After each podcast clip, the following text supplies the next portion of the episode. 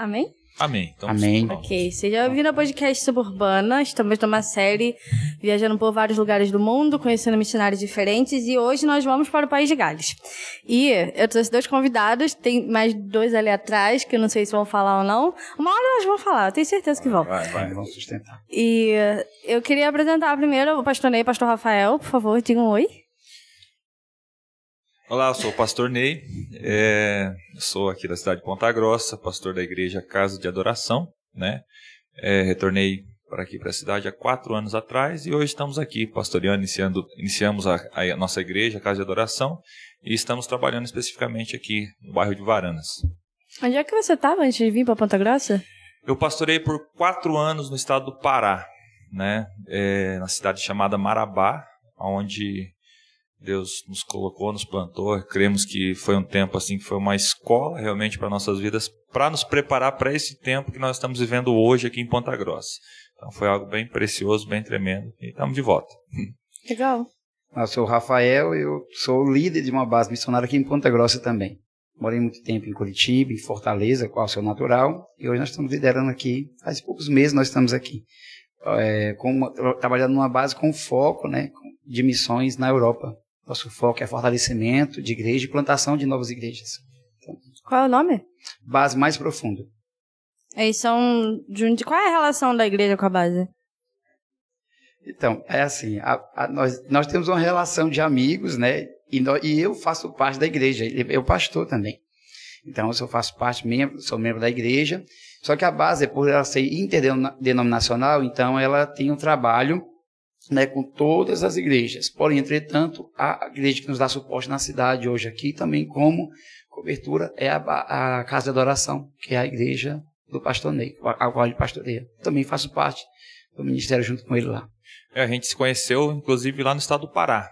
Quando eu é, pastoreava lá, numa conferência é, em comum, ministrando, nós nos conhecemos e começamos uma amizade. E aí a primeira escola mais profunda, né, que foi, um, um, seminário, na realidade, de 10 dias, é, nós viemos né, na cidade de Navegantes e iniciamos esse projeto junto, Sim. não como uma escola como é hoje, né? Uhum. Mas como um seminário. Daí, desde... Ela era uma escola de férias, né? Uma escola de verão ou escola de inverno, como ela aconteceu. Dez dias. Aí depois, e era em outra base missionária, depois nós decidimos colocar a nossa base, né? E aí nós colocamos em outro formato. Hoje ela não tem mais a escola de verão, por enquanto.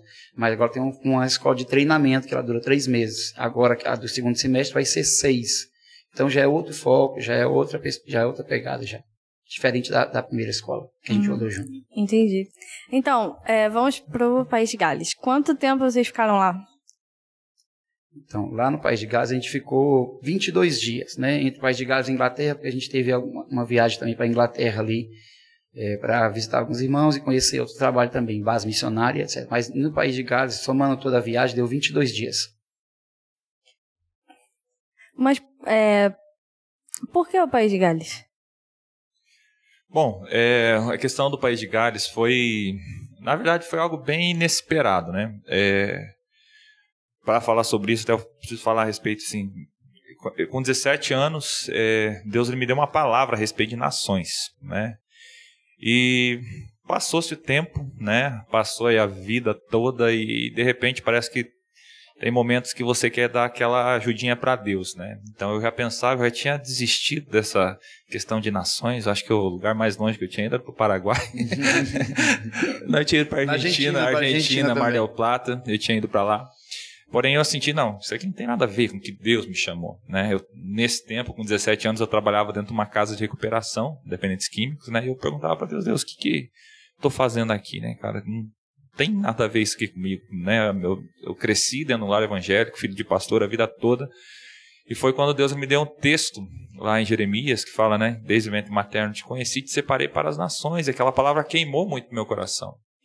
Só que né, a vida continuou, né? A minha história continuou. Tive muitas confirmações da parte de homens de Deus que em vários lugares e chegavam sempre entregavam a mesma palavra sobre nações na minha vida, né? E uma específica, né, para chegar onde eu quero, foi quando eu estava ministrando uma base missionária. E eu terminei de ministrar, eu era muito novo ainda, tinha vinte e poucos anos, e a esposa do diretor daquela base estava enferma, estava na cama, ela me manda me chamar, porque o quarto dela ficava perto da sala de aula. E eu vou lá e ela pega e fala assim: Olha, eu tenho uma palavra para você. E ela dá a mesma palavra que tantos outros me deram, que eu tinha chamado para nação e para nações. E o que me chamou a atenção é que ela pegou me deu uma nota de 20 euros né, na minha mão. Me deu nota de 20 euros. E eu, ela falou: Isso aqui é um ato profético a respeito que você vai pisar nas nações. E eu, naquele momento, assim, eu não entendi, no sentido de. Porque até aquele momento a minha mente de nações estava muito relacionada, né? Como talvez a grande maioria do povo, África, um país subdesenvolvido, um país né, na pobreza, e eu recebi aquela nota de 20 euros. Algo que eu só vim entender né, recentemente, quando Deus é, me trouxe à memória isso, cara, fui para a Europa, né, o euro está relacionado a lá, então isso ativou muito em mim. E a questão de Gales, assim, como eu falei, esse negócio morreu em mim, né? Eu, eu da minha mentalidade, como eu falei, a gente tenta dar aquela ajudinha para Deus, eu pensava assim, não, talvez não é eu que vou pisar as nações. Talvez através de mim, né, através da minha igreja, outras pessoas vão chegar até as nações e tal, para não deixar que Deus ficasse mentiroso na história. E, e aí foi que o ano passado eu, eu, eu também entrei em contato com o Rafael e eu fui ministrar na base onde ele estava, em Navegantes. E foi um momento assim, muito precioso para mim, onde teve alguns sinais muito Sim. fortes lá naquele lugar, sinais físicos Barra na Velha, natureza. Barra Velha, né? Barra Isso, Barra Velha, Santa Catarina, sinais assim bem fortes pra gente. E aonde Deus começou a linkar algumas coisas. Primeiro, o Rafael ele falou assim: Olha, eu tenho, tenho um amigo meu que eu queria conectar com você. E ele mora lá em Gales. Eu falei: oh, Que massa, cara. Aí, de repente, eu estava lendo um livro chamado O Intercessor, que é do His House, que é lá de Gales, né, um contemporâneo do avivamento. Eu falei, ó, oh, cara, eu tô lendo esse livro aqui. Ele fala, cara, eu tô lendo esse livro também. Aí eu tava com outro livro também, tô lendo esse livro aqui, é Mundo em Chamas, Mundo em Chamas. que é o Avivamento de Gales. E ele falou, cara, eu tô lendo isso aqui também. então, aquele dia, assim, especificamente para mim, foi assim um sinalizador para minha ida para lá, né? E foi essa a diretriz de Deus para nós. É, foi muito interessante essa, acho que eu, fui muito pontual em relatar o que aconteceu ano passado, porque até mesmo eu e minha família a gente não tinha pretensão de ir para a Europa. Eu tinha viajado para o Peru, então eu, eu, fui na selva peruana, fui em Lima, né, na capital do Peru, também fui em, é, em Pisco, que é uma cidade que sofreu com terremoto, acho que em 2007, foi devastada a cidade. E eu sempre orava para trabalhar no Peru. Então, quando foi ano passado, quando veio essa palavra no meio de uma intercessão, que Deus estava começando a nos lembrar de palavras que foram liberadas sobre nossas vidas, nós entendemos que mudou a, a direção, mudou o lugar, que seria, no caso, o, a Europa. E para mim, é, acho que como que o Ney falou, Europa é um lugar assim que é, é difícil a gente pensar que precisa do Evangelho, né?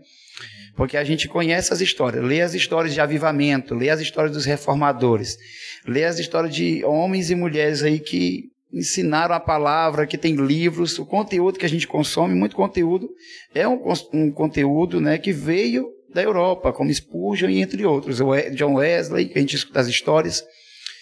Então, para mim, é impossível que Deus está me chamando para a Europa. Minha filha tem, uma, tem uma, um chamado para a África, né? Então, a gente pensava no contexto latino ou também africano. E quando veio ano passado, no tempo de intercessão, Deus nos fez lembrar dessas palavras e lembrar também desse lugar. E é onde foi que quebrou nosso coração. E a gente procurou saber como que era. Tava lendo esse, já estava lendo esse livro. Inclusive, esse livro eu estava lendo na praia de Navegantes, na cidade pertinho de, de Barra Velha. E foi onde Deus me deu uma palavra para ir para Gales ali. Para mim, um amigo meu. E eu liguei para esse meu amigo que mora lá em Gales. E ele chorava. Foi um, algo assim.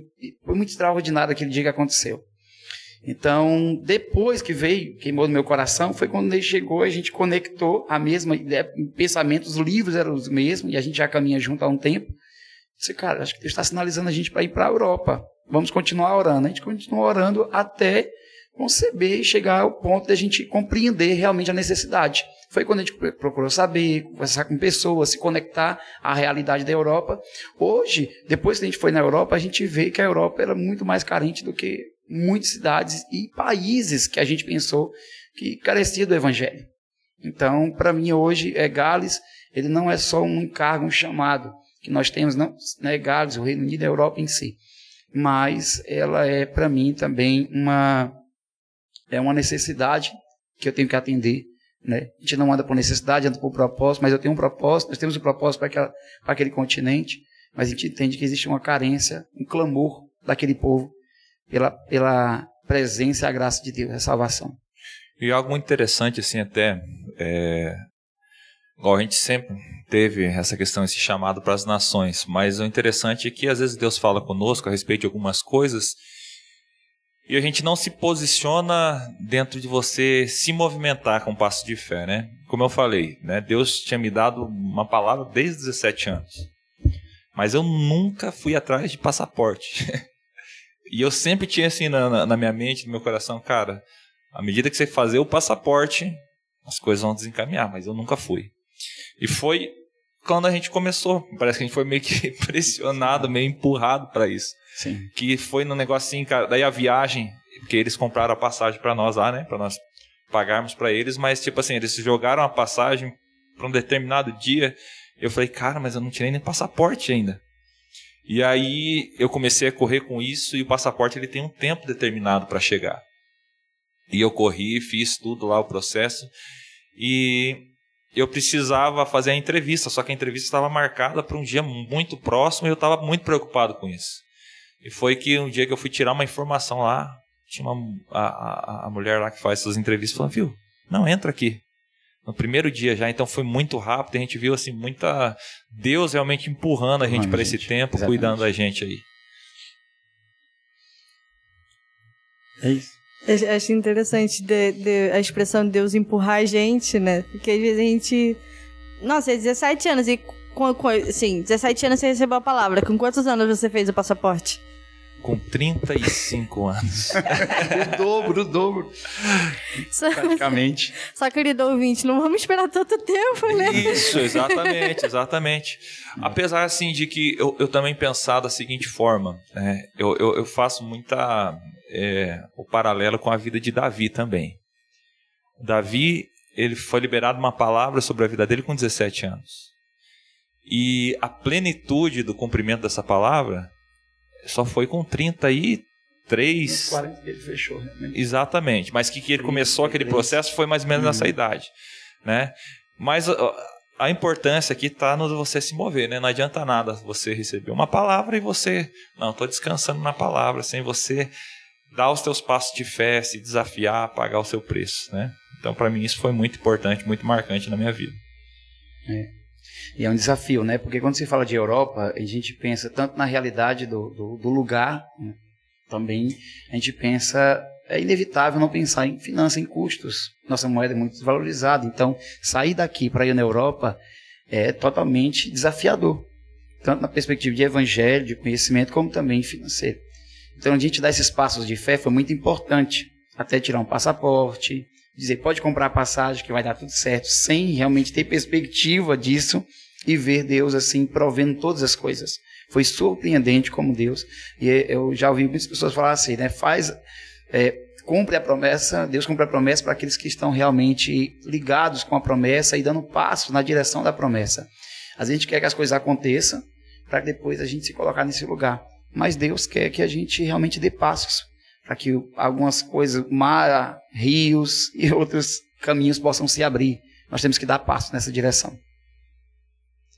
Tem, existe uma demanda, certo, da, na questão de, de missionários. Quando a gente pensa em fazer missões aqui, como nem disse, pensa muito na África. Sim. E pensa muito na, em, em fome, pobreza. E aí, tudo, quando você pensa nisso, é natural, além de raciocínio, ir para coisas muito materiais. Porque você vai lá para educar, para dar comida, para dar uhum. roupa, são coisas bem materiais. Né? Só que na Europa é um cenário totalmente diferente. E eu não sei, eu posso estar errada, mas o, o preparo psicológico e espiritual precisa ser ainda mais intenso, porque a todas as ideologias que estão ali, a política que está ali, a espiritualidade que está ali.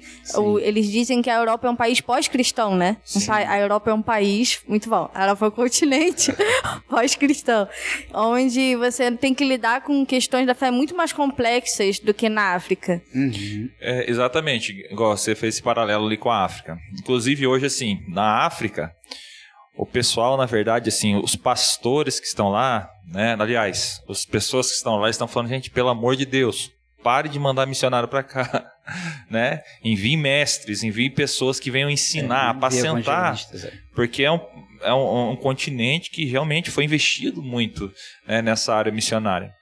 Agora sim, agora a Europa hoje há um clamor por esse envio, né? Ontem mesmo no culto à noite nós é, estávamos ouvindo a palavra, né? O pastor Ricardo Oliveira ontem estava lá. Depois assim foi um abrindo parênteses assim, esse final de semana na nossa igreja assim foi algo poderoso, né? A gente trabalhou desde sexta-feira, o Rafael ele ministrou lá uma escola de treinamento sobre discipulado. E foi interessante que não foi só nessa questão do ensino, né, cara, mas assim, a, ambiente, o né? ambiente profético, a presença de Deus estava palpável, sabe, esses três dias. E ontem à noite, o Rafael não, não, não pôde estar no culto, mas esse pastor amigo meu, que foi nosso professor de seminário, ele foi falar, nós estamos numa série sobre o Espírito Santo. E foi algo poderoso, assim, foi poderoso mesmo sobre a nossa vida, sobre a nossa igreja. Cremos que algo né, foi, foi, foi mudado naquele, na, ontem. E uma das coisas que ele falou assim é justamente dessa questão do Brasil como celeiro de missões no mundo. E é algo que eu não tinha pensado, não no sentido, né? Na verdade, já se tornou um jargão, né? Meio uhum. que, que evangélico aí, que o Brasil é o celeiro de missionários.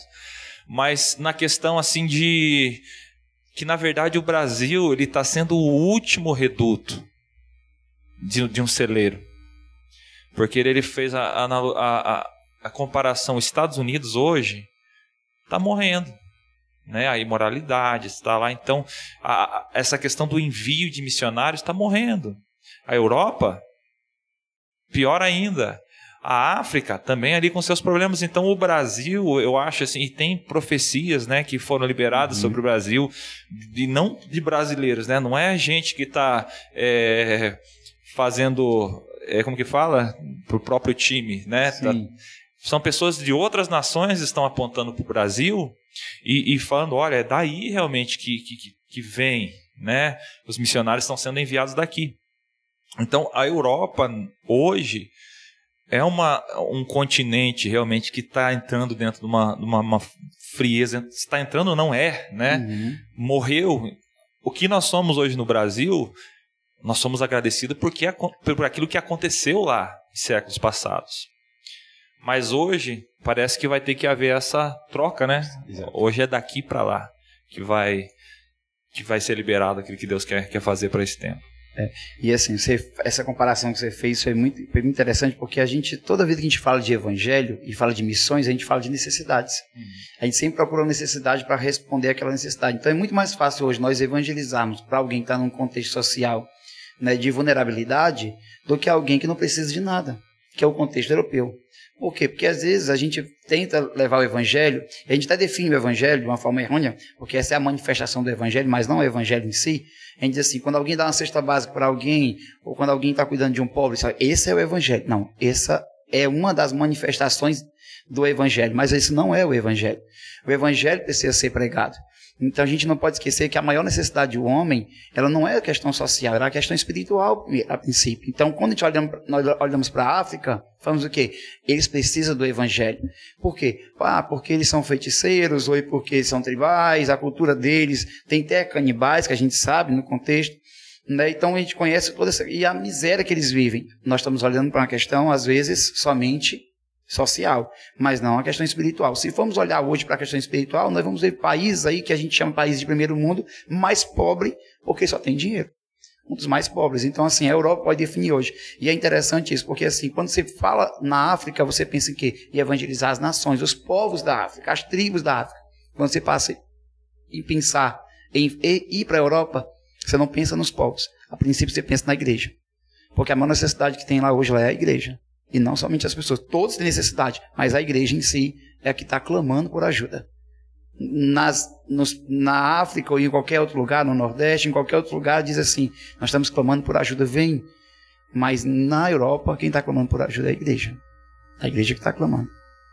E a toda, né, Rafael, uma uma maneira, né, na verdade, de você entrar para você pregar é totalmente diferente, né? Se você for frequentar um culto europeu, é, você vai ver que a diferença, nas mínimas coisas que né, talvez às vezes a gente não dá um valor aqui no Brasil, desde um ministro de louvor, desde a música, desde a comunhão, comunhão, né? É algo que lá morreu. É algo que lá, assim, é algo totalmente religioso, né? As pessoas estão... Logicamente que, que existe os remanescentes, né? No meio de tudo isso, sim. as exceções. Mas no quadro geral, é, a igreja em si há grandes faltas de muitas coisas que aqui no Brasil nós temos em abundância. Né? Então acho que por isso que eles olham e, e até há um, uma barreira no sentido assim, o brasileiro ele é um, é um país totalmente país não, um povo totalmente feliz, alegre, fala bastante, apaixonado, né? apaixonado e, e, talvez essa é a maior marca que, que tem lá que os europeus olham para a gente, é essa questão da paixão. Só que existe duas, duas coisas, né? Eles veem que a gente é apaixonado por Jesus, mas assim, para eles é constrangedor. É o medo deles também. Eles têm um medo disso. Esse calor de expressar emoções. Eles não expressam emoções, né? Então eles têm medo disso. Eles dizem assim: vamos vir brasileiro para cá, como é que vai ser o culto? Como vai ser a reunião? Não precisa empurrar ninguém. Eles pensam, já, eles olham com essa perspectiva para a gente, né? Tem não, vai todo ter um preconceito. Um né? preconceito. Eles, ah, então vai ter movimento. Não precisa, a gente não. É a palavra que a gente quer. Eles ficam com, eles ficam com receio. Então, se você não tiver, assim, realmente em Deus, uma estratégia para chegar naquele lugar, né, e saber realmente onde está pisando, saber da cultura, da, do preconceito que eles têm, você acaba não rompendo essa e, barreira. E até uma das primeiras coisas que nós aprendemos lá, que foi até assim, nós fomos hospedados na casa de um casal de amigos, né? O Berg, ele é brasileiro, cearense, uhum. igual ele. E a Abby, ela é britânica. Uhum. Ela é britânica. Mas ela, assim, fala português melhor do que a gente, é. né? Inclusive, ela fala é. português, é. fala espanhol e árabe. É, bichinha é, é, é incrível. Uma poliglota, tá? Tô tentando falar tudo formal, bonitinho aqui, né? Pra não... é, e assim, ela mostrou um vídeo que para eles fez muito sentido e para nós fez muito sentido também, aonde agora eu não lembro se ela era uma brasileira, não, ela não, não era brasileira. A Daniela, a Daniela, não é brasileira. E ela conta que quando ela chega é, lá na Europa, ela tinha um trabalho com prostitutas, né? E ela sempre foi muito acostumada a trabalhar com o povo do, do, do terceiro mundo, tal, a, a, prestar essa ajuda, a resgatar. E ela conta que quando ela chega lá, dentro de uma palavra de Deus, e ela vai para dentro de um prostíbulo. E quando ela chega lá, ela, ela chega e se apresenta para. Como chama? Para a mulher, a líder lá, né? Ah, sim. E, e ela fala assim: Olha, eu vim aqui porque eu quero ajudar vocês. E quando ela falou isso para aquela mulher, a mulher falou assim: Mas quem disse que eu preciso da sua ajuda? Quem disse que nós precisamos da ajuda de vocês? E ela falou que ela sentiu que ali criou uma barreira. E foi quando ela entendeu que é, a, a, estratégia ali não é você querer ir oferecer ajuda para eles. É até mesmo você falar assim: Ei, você pode me ajudar? Né? Há esse senso, talvez, de, é. de orgulho, de. Sim não é a questão, eles não podem ver a gente como cenário. E esse talvez é uma das grandes crises lá que tem, que vai muito brasileiro arrotando santidade, arrotando avivamento lá. Espiritualidade. Eu né? sou, né, a, né, a, o querubim ungido do Senhor, que vou liberar fogo das nações na terra e não sei o que, chega lá e fala um monte de bobagem, eu sou profeta, eu sou isso, eu sou aquilo. E falam tanta besteira que eles olham e falam, é, tá bom. É, e foi quando ela entendeu e ela, e ela teve um insight naquele momento. Ela falou, ela voltou lá, pediu perdão para aquela mulher, falou, viu? Na verdade, o que eu estou precisando mesmo é que você me ajude a, a, a conhecer mulheres que estão carecendo de, de, de alguma coisa. Eu queria que você me ajudasse. E ela falou que naquele momento rompeu. Rompeu. Aquela mulher olhou, mas você precisa da minha ajuda? E ela começou então aquele ministério através apenas disso. Talvez é algo assim tão é, simples, né? Mas foi algo que rompeu. Então, até mesmo a maneira que a gente vai levar esse evangelho lá precisa ser uma maneira intencional e, e, e inteligente, né? Nós, como brasileiros, somos intensos. Mas não tem como a gente chegar lá e, e, algo assim que eles têm muita crise, né? Porque vai muita gente lá o quê? Ah, tô fazendo missões é, na Europa, né? Pega o celular. Aí não gosta. Instagram. ó, oh, missões, sou o filho do Evan Roberts, né? É. aqui para trazer avivamento e tal. E isso causa uma, uma repugnância da parte deles.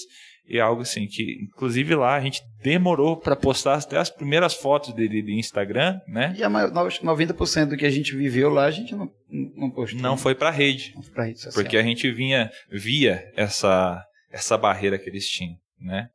Então é algo assim que você, né, que está escutando a gente, que tem essa missão no teu coração a respeito da Europa, é, a gente brasileiro, a gente é, parece que grudou nisso aqui, né, no celular. É. Então lá, quando você vai conversar com o europeu, até na verdade deveria ser isso aqui mesmo, né? Quando você está conversando com alguém, deixe seu celular do lado, porque isso que eles fazem, eles não olham o celular enquanto está conversando numa mesa, quando está assentado é. com pessoas, eles não têm Instagram, dificilmente. A gente não sabe se eles têm celular alguns, né? Exatamente. Você não vê o celular deles na mão de jeito nenhum. O WhatsApp, eles não têm WhatsApp, então eles querem conversar com vocês, vão te mandar um e-mail, um textão grandão, te manda e-mail, você vai responder tudo para eles e acabou ali. É, é importante até falar isso porque assim, ó, se você quer fazer missão na Europa, tem essa palavra né, no seu coração, uma das coisas que você tem que se adaptar é com a cultura, né? Isso aí é uma, um princípio básico para missionário, né? E chegar lá, como nem falou, arrotando santidade, espiritualidade ou até conhecimento, você se dá mal. Nós, depois que ouvimos isso, foi muito bom, a gente ouvinte aprendeu com quem mora lá, quem é nativo também. Quando a gente sentou na mesa com eles, a gente dizia, conta a história para a gente dos avivamentos. Mesmo a gente estando lendo, a gente leu várias coisas sobre o avivamento, tem aulas sobre isso, mas a gente queria ouvir deles. Né, inclusive de biógrafos lá, sobrinho deles. A gente queria ouvir o que eles tinham para falar. E eles se sentiam muito muito bem ensinando, contando, né, com muito carinho, com muito amor, assim, e a gente criou vínculo com eles. Criamos vínculos sentando para assistir uma partida de futebol com eles, porque nós somos o país dos jogadores, mas lá é o país do futebol. Eles gostam muito de futebol, então você senta, observa e vai se relacionando, conectando com eles no dia a dia. Porque se você for lá levando, ah, nós vamos levar o avivamento, é, as portas já estão tá fechadas para você. Você precisa levar, levar Cristo através da vida e da mensagem do Evangelho. E ser verdadeiro com aquilo que Deus você tem no seu coração. Seja verdadeiro com eles. Eles gostam de transparência. Eles têm um preconceito com os latinos, porque os latinos muitas vezes vão usurpar. Vão procurar alguma coisa lá. Vão tirar alguma coisa, até o emprego. Mas quando você vai lá e vai para um servo, quer aprender, mas também está pronto a servir, eles estão prontos a receber. Eles estão abrindo as portas. Inclusive, a gente nem falou nada que a gente queria levar uma equipe para lá. Não falamos nada. Fomos para passar uns dias com eles. Até porque a gente ia entender o lugar antes de ver a equipe.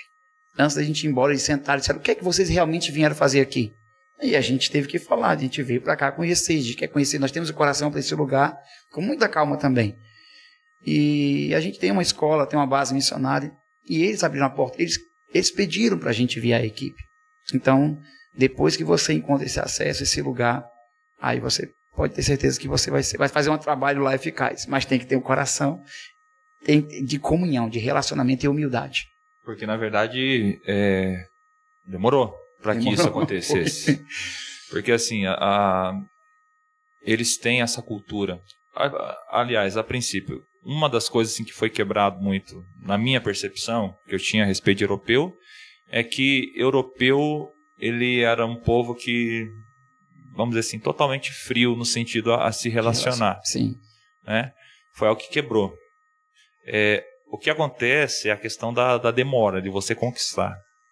Então, assim, a primeira, as primeiras semanas, a primeira semana, acredito eu. É, os sete primeiros dias foi mais difícil. Foi tempos difíceis para nós lá, né? Até por tudo que nós ouvimos de, de algumas pessoas, que foi um tempo onde nós sentamos para conversar com, com os nativos, com para eles falar a percepção né, do, do, que eles viam a respeito do, do da questão espiritual Os da Europa. missionários que foram para lá, né? Missionários que foram para lá, pastores e tal.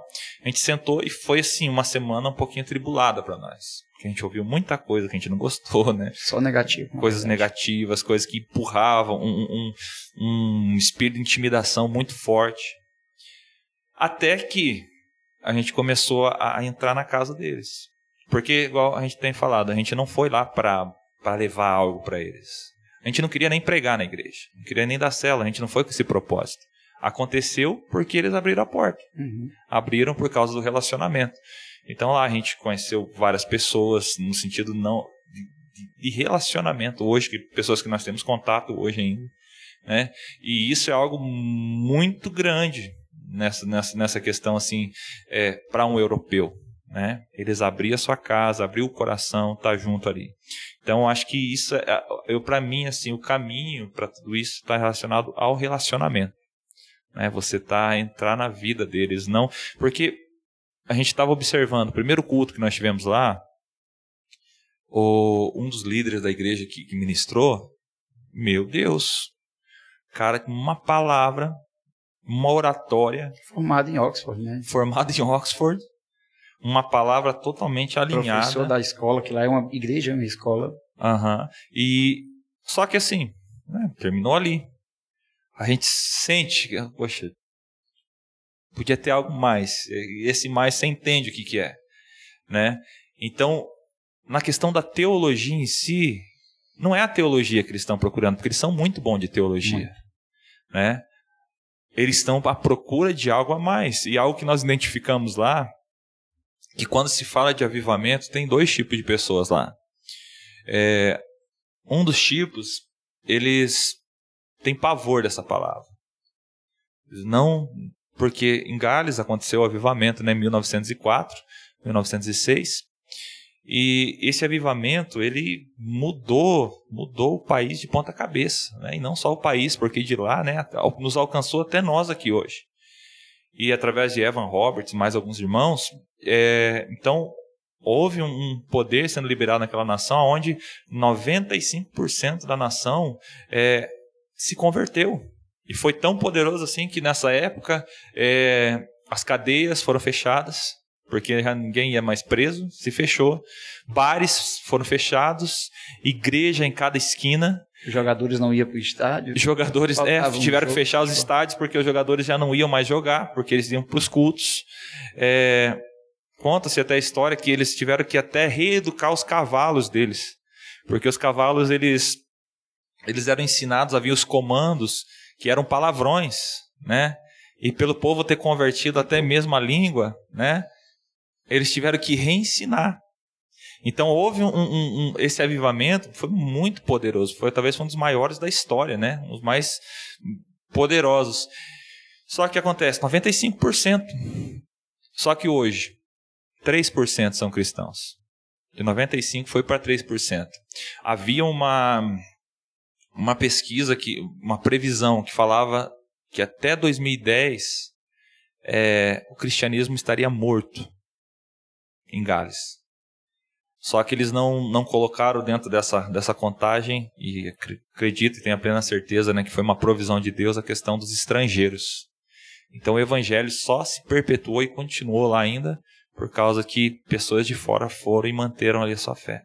Então é um cenário bem complexo. Bem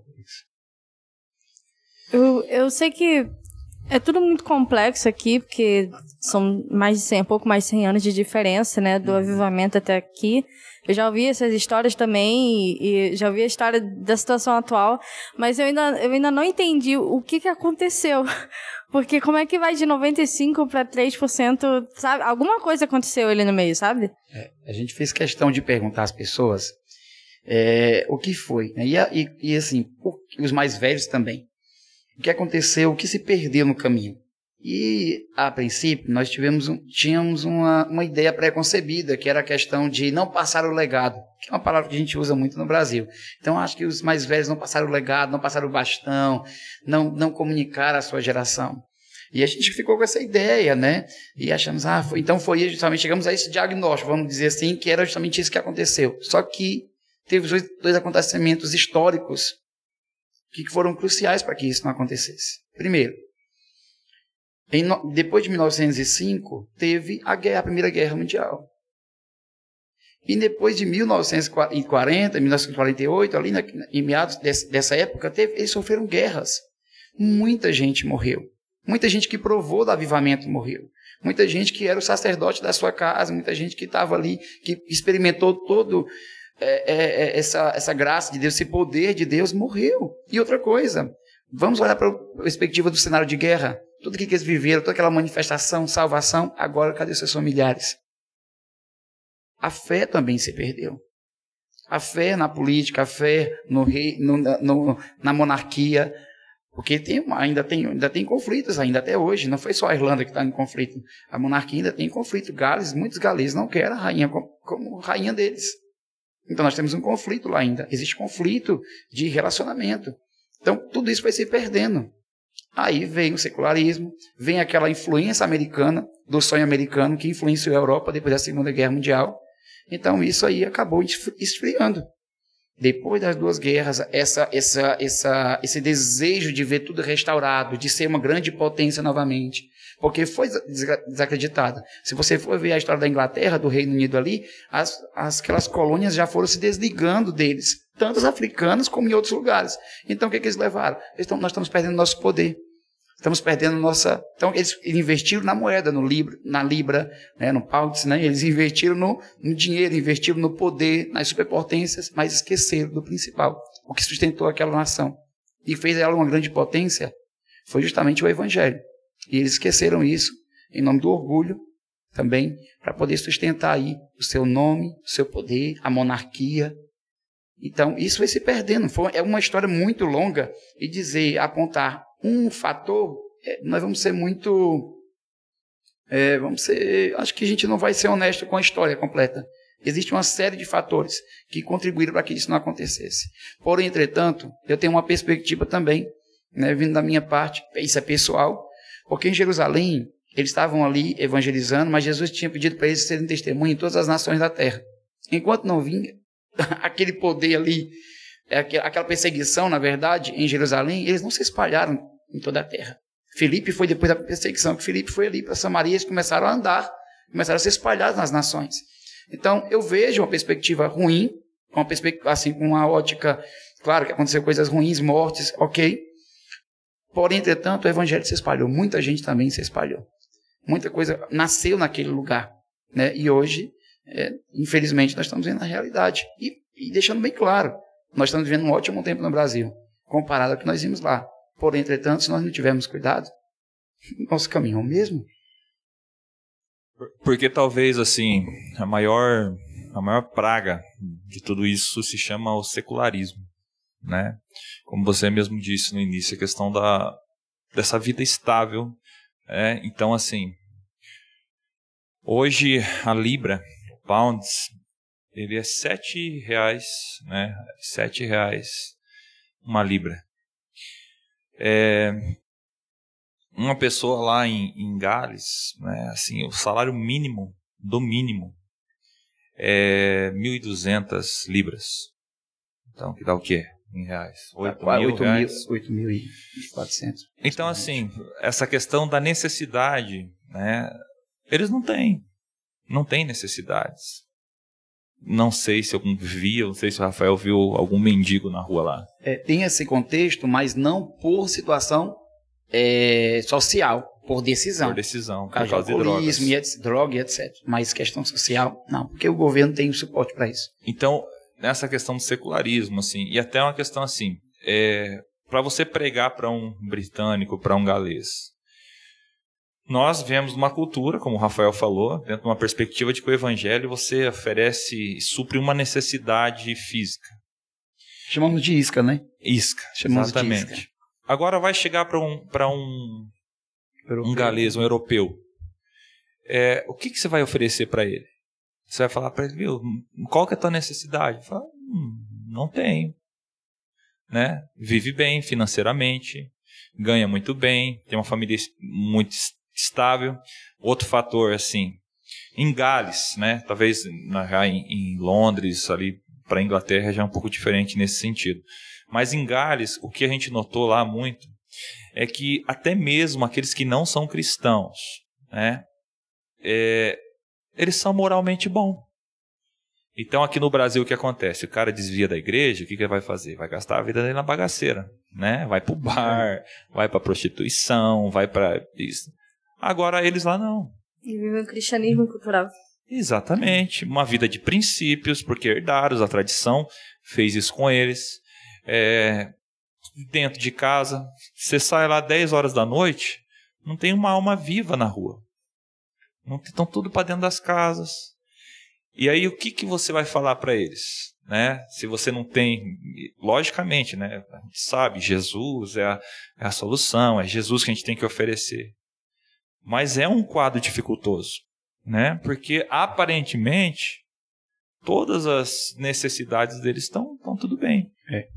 Tem a questão moral. Se você for olhar assim para o fariseu, não comparando, né, de maneira alguma, mas para um fariseu ouvir a mensagem do evangelho era difícil, porque ouvir João Batista né, vestido daquela maneira, naquele contexto, naquele ambiente, com aquele púlpito que era o deserto, né, aquele altar, ele dizia assim: como é que esse louco quer falar que nós somos nós somos pecadores e chamando a gente de raça de víbora?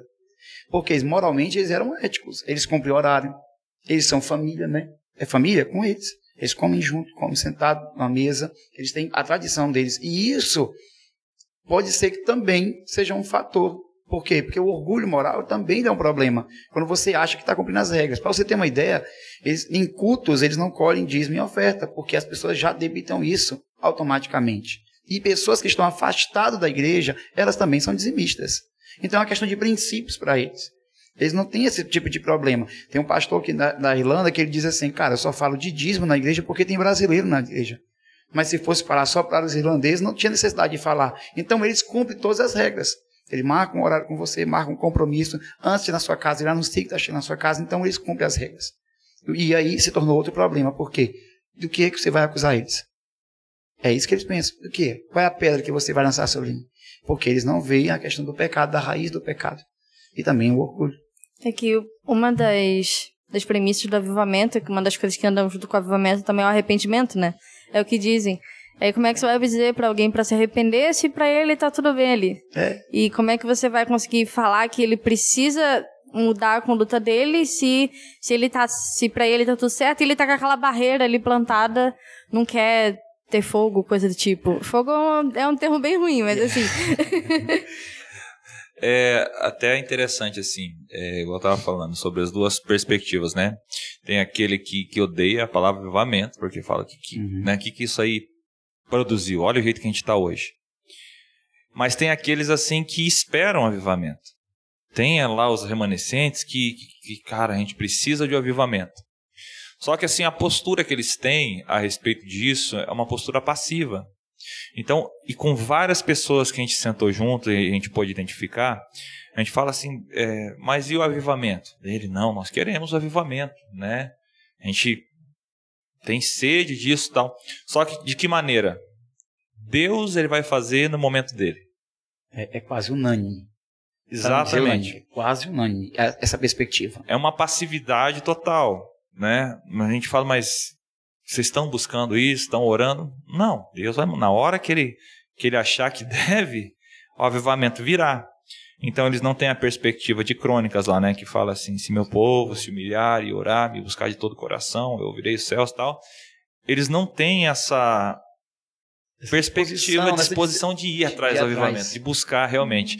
Então, é algo interessante porque realmente o avivamento vem através do Espírito e é o Espírito que convence né, que traz o arrependimento. Mas também há uma participação humana. Todo avivamento na história se inicia a partir do momento que um pequeno grupo de pessoas se reúne para orar, para buscar o Senhor e se arrepender dos seus maus caminhos. Então, isso é algo muito interessante e muito forte para você quebrar como visão deles. Então, é terrível. É terrível. É, é assim, interessante falar isso aí, porque tem um, temos amigos lá, né?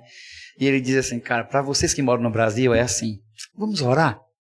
E de repente, dependendo da sua linha aqui, da sua igreja, você vai para um lugar orar, para um monte, para uma sala de adoração. Você tem turno de oração em 24 por 7 em alguns lugares. E ele diz assim, cara, se eu quero orar por, com alguém hoje, eu, não, eu procuro na minha agenda, eu não sei quem chamar para orar. Para estar tá orando comigo. Então, assim, é um ambiente, não é só difícil para aqueles que que, estão passando uma luta, né, que não estão recebendo o Espírito, vamos dizer assim, que não receberam o fogo de Deus, a, a, o revestimento. Mas para aqueles que querem alguma coisa, eles se sentem só também. Desconectado. Um amigo meu teve que andar quatro horas agora para ir para outro, para outro país, para poder passar um tempo no final de semana e buscar Deus juntos. Porque eles não têm é, o mínimo de pessoas possível para poder contribuir. Então, eles acham isso, que é que Deus faz, Deus vai fazer. Como assim Deus vai fazer? Na hora que Ele quiser. Deus tem uma agenda. E eles esperam isso assim. É, a gente ouviu expressões assim, e a gente até estava pensando que a gente fala tudo que a gente ouviu, que é tão pesado, é tão difícil. Mas uma das coisas que, que a gente ouviu e marcou muito, né? nos entristeceu, a gente ficou, realmente foi os sete primeiros dias, então os oito, então assim, foi muito difícil para a gente. Até colocamos em xeque a nossa ida, o que, é que nós realmente estávamos fazendo, a gente veio. E aquilo que você citou aqui, você foi muito pontual quando disse que é outro ambiente, é outro pensamento, são outras estruturas mentais, são outro, outro ambiente espiritual. Digo para você, sem misticismo nenhum, mas também sendo discernindo, segundo a Bíblia, é um ambiente completamente diferente. Então, a gente ouviu a pessoa dizer assim: eu, e foi um missionário que foi para lá, e passou muitos anos agora. Ele disse: eu quero ser medíocre. Eu quero ter uma vida medíocre. E a gente, cara, eu não ouvi isso não. A gente, Deus só falou com Moisés três ou quatro vezes toda a vida. Eu olhei assim, eu, eu não sabia nem o que falar naquele momento. Ele olhou para mim, eu olhei para ele e disse, cara, se eu viver uma vida medíocre assim, para mim tá ótimo. Eu não preciso que Deus faça nada para me acreditar que Ele existe. Eu já estou bem com isso. Ana, para mim, eu, eu particularmente nunca tinha ouvido ninguém falar. Eu já tinha ouvido alguém dizer assim: eu quero viver no pecado. Ou eu já ouvi alguém dizer assim: eu quero muito de Deus. Mas uma pessoa dizer para mim: eu nunca tinha ouvido alguém dizer: eu quero ser medíocre. Isso impactou a minha vida. E eu não quero julgar aquele cara. Porque talvez pode acontecer com qualquer um de nós, que se a gente for para lá, e a gente também ter, ficar sozinho. Por isso que a gente precisa de uma conexão, precisa de pessoas. Isso não é aquela pessoa. É o que tornou aquele cara desse jeito. E, não, e ele foi um que falou. E os outros que, nunca, que a gente não conseguiu ouvir? E teve outras coisas que a gente ouviu que você tem noção. Tipo, Deus me esqueceu. É assim, é relatos e, e testemunho, testemunhos. A gente chama de testemunho. Que mexeram com a gente ao ponto da gente sentar e dizer, cara, a gente precisa fazer algo. Deus precisa dar uma resposta para isso aqui. E eu posso testemunhar para você que a, que a viagem foi muito positiva em relação a isso. Foi muito positiva. Teve uma resposta também lá. A gente viu respostas imediatas lá. E a terra lá é muito sedutora, né? A, o padrão de vida, o estilo de vida deles é muito sedutor. Então, por isso a gente sempre tem conversado né, com o Rafael. As pessoas que, que têm o coração para ir para lá, ela precisa ir com o espírito oposto. É. Porque lá é muito fácil de você ganhar dinheiro. É muito fácil de você estabelecer um padrão de vida confortável. E a gente né, sabe que esse padrão de vida, ele te rouba. Então, às vezes, né, talvez vai um missionário e talvez com a maior intenção, né? Eu sou, sou do Brasil, vou lá, né, vou chegar nas igrejas, eu vou pregar, eu vou fazer isso, vou fazer aquilo. Mas de repente começa a vir oferta, ou nem questão de oferta, mas ele precisa se manter um tempo lá, ele começa a, a fazer um pequeno trabalho ali. E de repente esse pequeno trabalho começa a surtir um efeito né, de, de, de, ele receber dinheiro por isso. E muitos no meio desse processo acabam se acomodando. Acabam se acomodando. E por isso até a gente não fala, né? A gente não julga esse rapaz que falou desse jeito, porque a gente identificou que foi um cara que a terra abraçou ele. Né? Então, hoje ele tem uma vida estável, uma vida financeira boa, é, vai na igreja, prega a palavra. Só que, assim, essa perspectiva da mediocridade que ele queria dizer é o quê? Cara, eu não quero buscar avivamento, eu não quero buscar milagres, eu não quero buscar nada além do que isso que eu estou vivendo. Então, Talvez, e como eu falei, talvez o maior perigo de todos da questão da, de ir para a Europa como missionário com esse propósito é justamente essa questão do secularismo, dessa vida boa né, que você pode ter lá. É, e, assim, eu, a gente sabe também de relatos de missionários que foram, e infelizmente, eles não conseguiram sustentar nesse, no campo, né, lá. Acho que o que o Ney falou, é o espírito oposto. Se você não se preparar agora aqui, não falo de você viver uma vida franciscana, mas se o seu intuito é viver, mudar o estilo de vida ou ter uma vida de conforto financeiro, vai ser um ótimo lugar para você trabalhar. Mas se você está realmente indo para aquele lugar para fazer missão, você tem que entender a necessidade maior que tem naquele lugar. E talvez você não, não tenha o mesmo estilo de vida deles. Mas você tem que se manter fiel. E é, eu conheço também, tem, existe pessoas que, que conseguem viver assim lá, faz trabalho com refugiados e etc. E consegue se manter nesse lugar. Não é uma tarefa fácil. Por isso o suporte de uma igreja local, de guardar o coração dessa pessoa, sempre estar olhando, observando como ela está. Por isso o suporte de uma base missionária, de uma equipe, porque sozinho é, é, uma, é uma tarefa. Eu acho que outra coisa interessante também que, que nós ouvimos lá, vendo essa perspectiva de você ir trabalhar com igreja. Né? Como eu disse, a igreja lá é totalmente diferente que você possa imaginar do que do Brasil. Né? Pelo menos as que nós estávamos. Porque, na verdade, lá assim, em Mackin, onde nós estávamos, lá tinha duas igrejas, né? A, que era a igreja anglicana e a igreja onde nós estávamos. Então, é, eu acho que não tinha mais nenhuma se não fosse para outras cidades uhum. próximas lá. E é muito diferente, né? Na questão da liturgia de culto, a maneira de expressão de culto. E, e é algo assim que é bem diferente para nós, porque aqui no Brasil nós somos muito acostumados com muitas programações, de estar envolvido com o povo, de ter comunhão. Acabou o culto, o que, que, que, o crente faz? Né? Dizem, tem um ditado popular que o crente ele não bebe, mas come, que é uma beleza, né? Só que lá não é isso.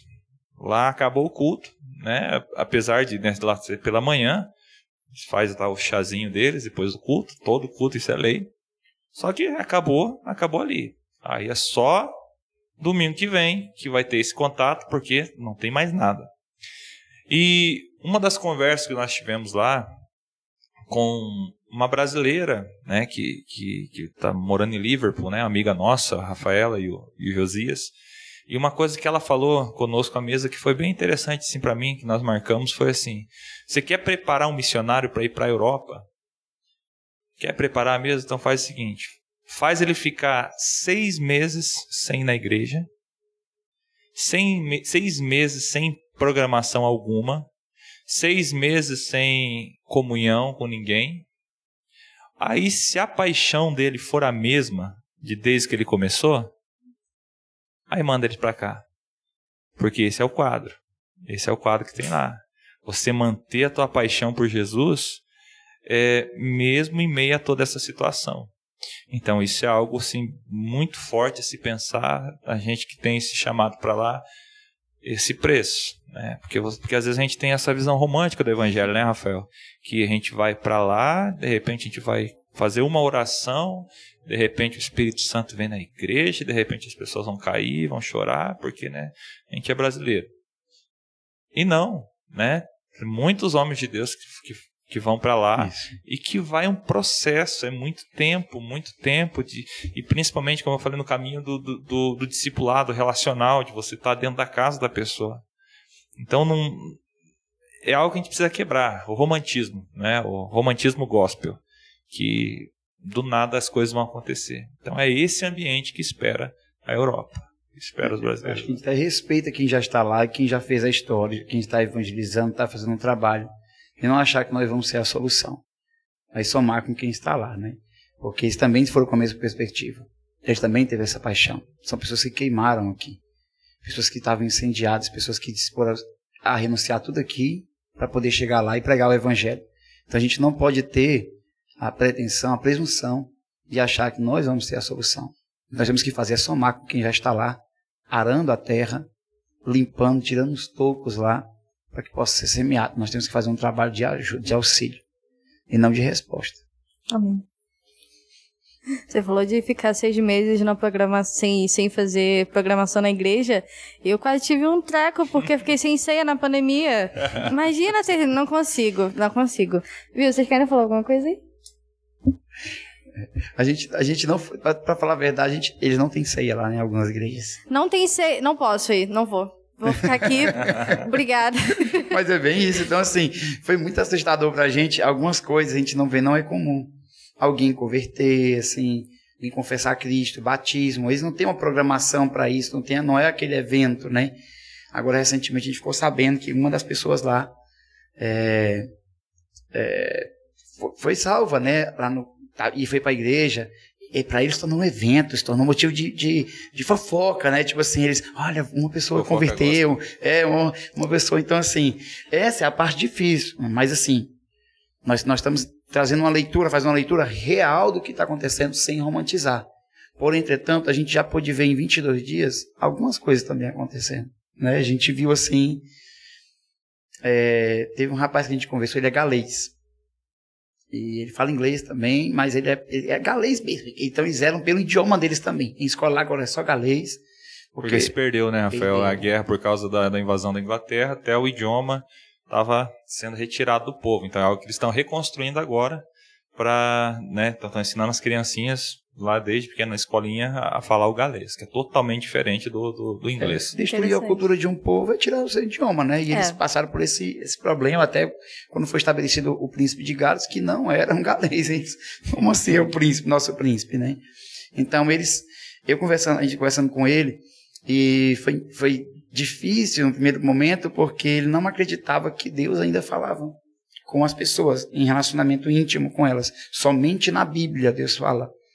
E a gente tentou convencer ele, mostrando no Novo Testamento alguns acontecimentos de, dos discípulos, apóstolos que ouviram a voz de Deus, comandos, diretrizes específicas de cidade, para ir para uma cidade, para ir para um lugar, é, para se aproximar de uma carroça. E mesmo assim eles foram relutantes. Esse rapaz foi relutante. Aí no último dia, faltavam seis dias mais ou menos para a gente voltar, numa semana, cinco dias. Aí ele chegou lá, foi conversar, foi mais bem descontraído, foi menos tenso dessa vez. Ele levou a esposa, levaram doce pra gente, cupcake, né? E a gente entendeu lá que foi interessante, só abrir um parênteses, que lá é assim, você come um, você gostou, você não pode pedir outro, né? Você não pode pedir outro, é. Você, eu comi, eu disse, cara, tá muito bom o bag, me dá mais um. Ele disse, cara, eu vou te dar porque o André tá de casa, mas assim, não se pede outro aqui. E ele é, ajudou muita gente na cultura. E era, algumas coisas eram constrangedoras, mas outras era de se admirar também. Então, para a gente foi muito bom. Né? Culturalmente falando, para a gente foi um, foi um enriquecimento, assim, sem, sem, sem calcular, né? sem conseguir dimensionar. Então, nesse dia, a gente conversando com ele, e a gente começou a ministrar naquele momento, conversando o ambiente, e ele perguntou, qual a palavra você tem para Gales? Eu disse, eu não vou cair na presunção de dar uma palavra para Gales. Eu acho que se eu tivesse autoridade, eu daria para o Brasil, né? É, mas ele disse, não, mas qual palavra você falaria? Você daria para nós aqui? Aí eu disse, André, você, eu queria que você me interpretasse da melhor maneira possível, mas eu vou falar aquilo que está no meu coração. E ele disse, tudo bem. Eu disse, eu falaria, volta ao primeiro amor. Né? Porque você perdeu. Aí ele ficou assim, lacrimejou, marejou os, os olhos dele. Eu vi que ele impactou. E depois eu disse assim, nós dissemos para ele, né, meu irmão, nós queremos te agradecer. Você como galês, realmente galês aqui da terra. Ele disse, por quê? Por tudo que vocês fizeram por nós, o seu povo. Nós estamos aqui hoje porque o evangelho alcançou a Rua Azusa, foi impactado, a Rua Azusa alcançou o Brasil, os missionários, batistas que vieram e ver a Assembleia de Deus. E nós fomos alcançados por esse evangelho, por esse fogo. Então eu quero te agradecer. Aquilo foi, foi extraordinário que a gente entendeu de fazer naquela noite. Ele cantou em galês, não foi? Ele cantou em galês. A gente abraçou. Ok. Isso foi numa sexta, quinta. Na terça-feira, nós íamos participar do último pequeno grupo deles. E esse rapaz não era da igreja. Ele chegou lá e quem ia dar a palavra era uma, uma britânica. Uma, acho que é galês. E ela foi dar a palavra e ela pregou em Apocalipse capítulo 2 sobre voltar ao primeiro amor. Ele olhou para mim, começou a chorar. Ele, a esposa dele, lacrimejou os olhos naquilo, mas depois ele chorou. E depois que ela pregou, dizendo: Nós temos que voltar à igreja, de Gales tem que voltar ao primeiro amor, ele não tinha acreditado que Deus falava. Quando terminou, ele disse: É interessante, né? Porque tiveram que vir três brasileiros, pessoas de fora mal falando nosso idioma, para falar para a gente e, e provar que Deus ainda fala conosco. Que nós podemos ter uma amizade com o Espírito Santo. Isso impactou. Isso foi na nossa despedida. Falou em frente a todo mundo, né? Frente. E eles não expressam emoção. Eles não são pessoas que dizem, ah, eu estou triste, eu estou pecando. Não. Você não vê. E a gente pregou no domingo, um chorou, disse, olha, você me fez chorar. Até hoje ainda tem contato, né? Então, assim, barreiras foram quebradas, que até nossos amigos que moram lá estão admirados do que aconteceu. Eu, eu, eu, eu tenho um pouquinho na veia na área de adoração. Então, para mim foi um pouquinho diferente para mim lá, né?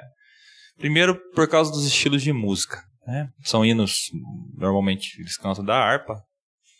É, e assim, eles chegam tá, pela manhã, culto, e o primeiro culto era um, um piano, mais um sax e uma flauta. E aí, tipo assim, não tem é, ministro, não tem ninguém ali na frente ministrando, mas eles começam a tocar, cantar, tá, beleza, acabou, senta, acabou. Aí, no outro domingo, né, quem já começou a, a andar, até chamaram o Rafael para ministrar, para pregar, foi um negócio assim, extraordinário para eles. Vez não, eles não, não querem, eles, eles, é, não sei nem se eu posso falar isso, posso será? Pode, claro que pode. É, eles, eles, são tão ressabiados com, com, com, com essa questão de quem vai pregar lá, que eles pediram, fizeram uma reunião com o Rafael para ele mostrar sobre o que ele ia pregar. Que eles têm medo que o que, que nós vamos comunicar lá no é. altar. Eu fico imaginando o que outras pessoas já falaram antes, né? Sim, houve um trauma lá atrás. Sim. Exato. E aí, assim. Você falou sobre o quê? Eu preguei sobre, a princípio, sobre igreja. Na verdade, não, foi a segunda mensagem. Eu falei sobre oração, sobre princípios de oração. E foi interessante porque, só, só interrompendo só assim, para você ter uma ideia, foi difícil pregar um dia para eles. Eles botam lá, o cara que foi formado em Oxford deixa logo o celular em cima para gravar sua gravar. mensagem. e eles nos convidaram para pregar do, na, no outro domingo isso aqui. Então foi assim. Rompeu. E na, e na área da música, assim, daí no meio da semana um dos líderes falou, viu, você podia tocar, podia ministrar lá pra gente, né? Eu falei, bora, né? Só que tocar mesmo, peguei o violão, peguei a, a, a moça do louvor é, me chamou lá, vamos ensaiar, tal. Ensaiamos, ela, era, o culto era 10 horas, 9 e meia eu cheguei lá. Aí passamos uma música lá, das músicas deles, passa disso.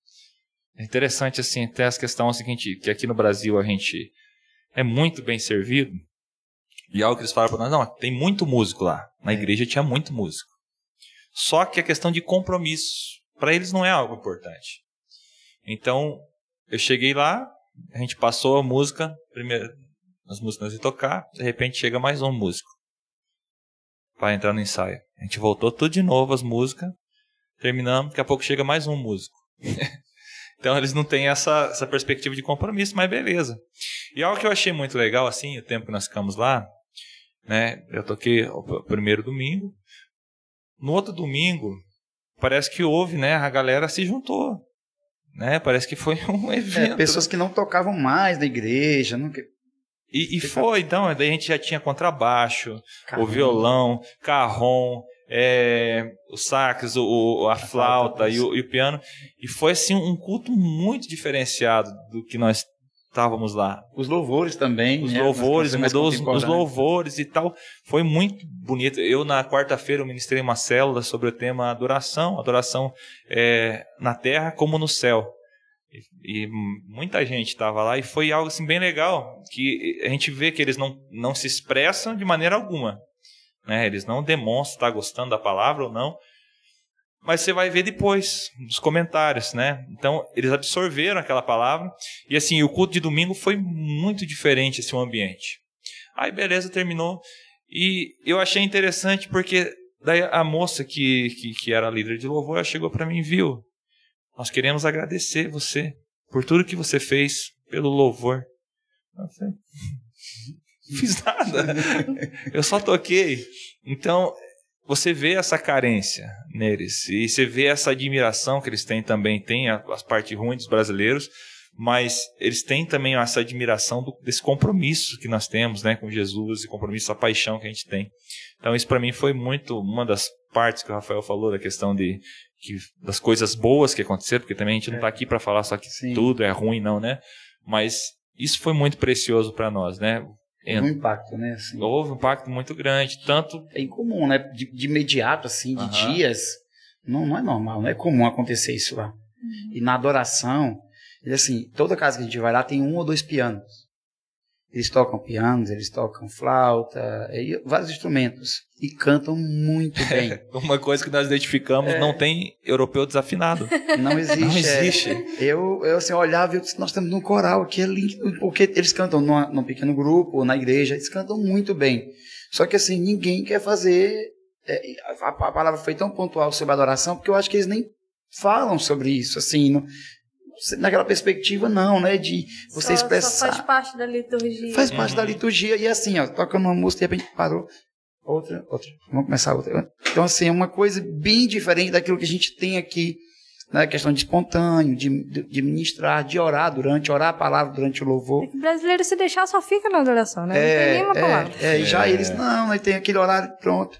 Então, assim, é bem litúrgico, não somente por isso, porque nós temos outras igrejas que são bem organizadas em relação a isso, mas já também tem uma, uma, uma vida né, maior assim, de, de, no culto, uma expressão maior também de emoções. Mas lá também eles não reagem. Então, você prega lá, eu preguei no primeiro domingo, eu disse, agora é, preguei lá, falei sobre oração, a igreja, falei sobre igreja depois. Foi interessante, porque quando eu terminei de pregar, aí, amém, Aí o amém, eu disse, nossa, deve ter sido um horror, um terror aqui. vou, a sessão do apedrejamento vai começar a qualquer momento aqui, eu não sei. E depois disseram, não, foi muito bom. Oh, muito boa a palavra, gostei da palavra.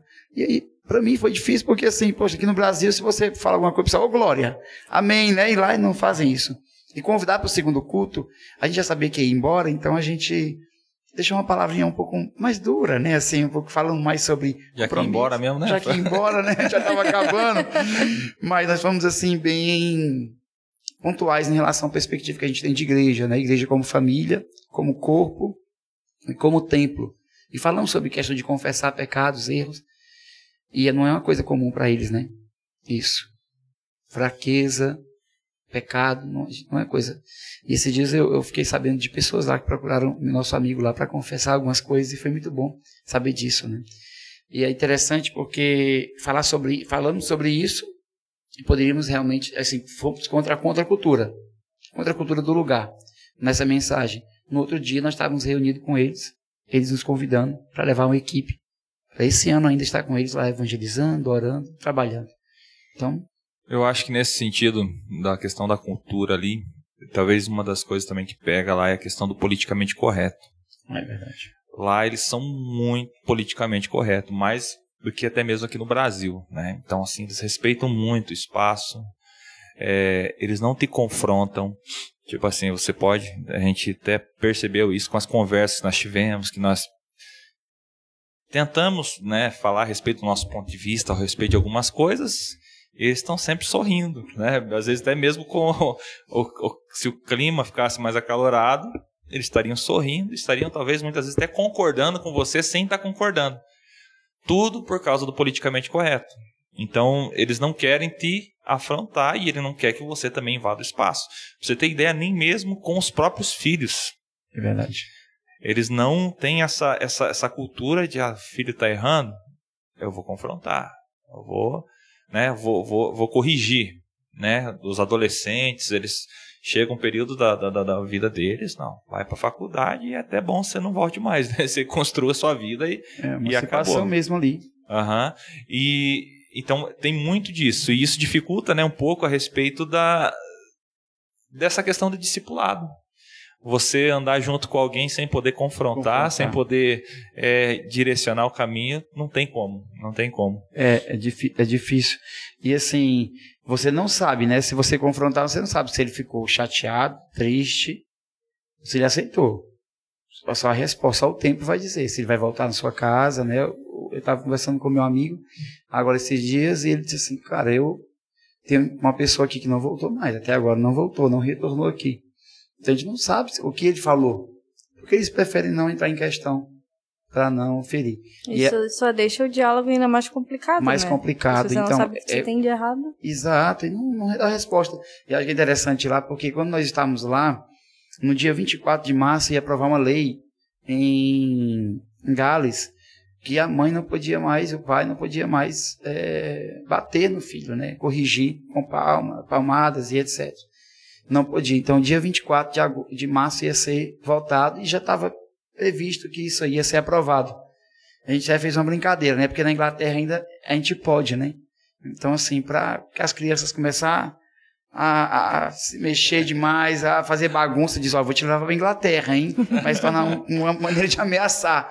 Mas para você ver o nível que chegou, nem as crianças são confrontadas. A gente ouviu um relato de um pai dizendo assim, olha, meu filho veio para a igreja, e olha que eu não estou nem convidando, hein? Menina adolescente. Uhum. Com uma admiração.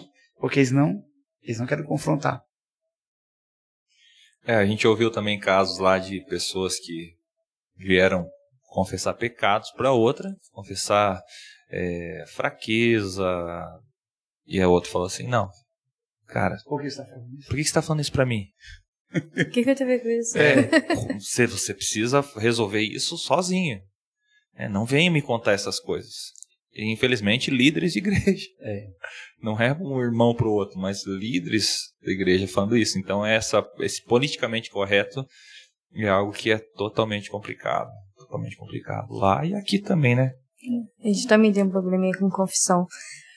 É, muito obrigada por tudo, todas as informações. O episódio ficou bem grande e foi muito informativo. Na verdade, essa era a intenção que eu gostaria de fazer para esse episódio mesmo, porque existe muito preconceito da nossa parte também com relação à Europa e Sim. o País de Gales. E é bom a gente desfazer isso para lidar com a realidade como ela é, entendendo o que está acontecendo de verdade, não pelo que a gente acha que é. Uhum. E enfim, eu não vou nada muito elaborado, só vou finalizar mesmo, porque já, vocês já falaram muito. Uhum. É muita informação, graças a Deus. E é isso aí. Deem tchau para as pessoas, por favor. Valeu, agradecer também eh, pelo convite também, assim, funcionar, né? Essa é a realidade, mas que pode ser transformada. Então, que as pessoas possam também aí é, aquecer o seu coração para dar ser uma resposta, para ser uma resposta de Deus para esse tempo, para aquele lugar. Amém. Também agradeço, né, o convite, né, nós estarmos aqui. E você que está ouvindo, assim, se você não pode, você até não tem um chamado para pisar na Europa, mas seja um intercessor, né? Seja um intercessor, seja um mantenedor de um missionário que está indo para lá. Né? Eu ouvi até um glória a Deus aqui de umas irmãs que tá aqui dentro. é, mas seja um missionário dessa maneira então, orando ou contribuindo para isso, tá? Deus abençoe. Amém. Amém.